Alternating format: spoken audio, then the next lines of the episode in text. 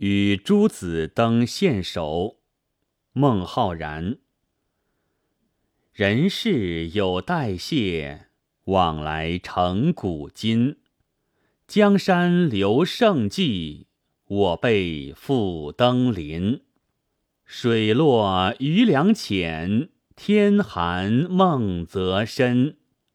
杨公碑尚在，独罢泪沾襟。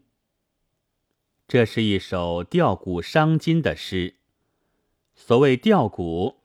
是平吊献首山的杨公碑。据《晋书·杨户传》，杨户镇荆襄时，常到此山置酒言咏。有一次，他对同游者喟然叹曰：“自有宇宙，便有此山。由来贤达盛世，登此远望，如我与卿者多矣。”皆湮灭无闻，使人悲伤。杨户生前有政绩，死后襄阳百姓于县山建碑立庙，岁时享祭焉。望其碑者，莫不流涕。作者登上献首山，见到杨公碑，自然会想到杨户。有吊古而伤今，不由感叹起自己的身世来。人世有代谢，往来成古今，是一个平凡的真理。大至朝代更替，小至一家兴衰，以及人们的生老病死、悲欢离合，人世总是在不停止的变化着。有谁没有感觉到呢？寒来暑往，春去秋来，时光也在不停止的流逝着。这又有谁没有感觉到呢？首联凭空落笔，字不着题，却引出了作者的浩瀚心事。第二联仅成第一联，“江山留胜迹”是成古字。我辈复登临是成金字，作者的伤感情绪便是来自今日的登临。第三联写登山所见，浅指水，由于水落，余凉州更多的呈露出水面，故称浅。深指梦泽，辽阔的云梦泽。一望无际，令人感到深远。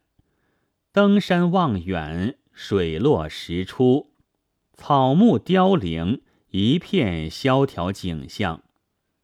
作者抓住了当时当地所特有的景物，提炼出来，既能表现出时序为严冬，又烘托了作者心情的伤感。杨公碑尚在。一个“上”字十分有力，它包含了复杂的内容。杨户镇守襄阳是在晋初，而孟浩然写这首诗却在盛唐，中隔四百余年。朝代的更替，人事的变迁是多么巨大！然而杨公碑却还屹立在献首山上，令人敬仰。与此同时，又包含了作者伤感的情绪。四百多年前的杨户为国效力，也为人民做了一些好事，是以名垂千古，与山俱传。想到自己至今仍为布衣，无所作为，死后难免淹没无闻，这和尚在的杨公碑。两相对比，令人伤感，因此就不免独罢泪沾襟了。这首诗前两联具有一定的哲理性，后两联既描绘了景物，富有形象，又包含了作者的激情，这就使得他成为诗人之诗，而不是哲人之诗。同时语言通俗易懂，感情真挚动人，以平淡深远见长。清沈德潜评孟浩然诗，从静物中得之，故语淡而味中不薄。这首诗的确有如此情趣。本文作者李景白，朗读：白云出岫。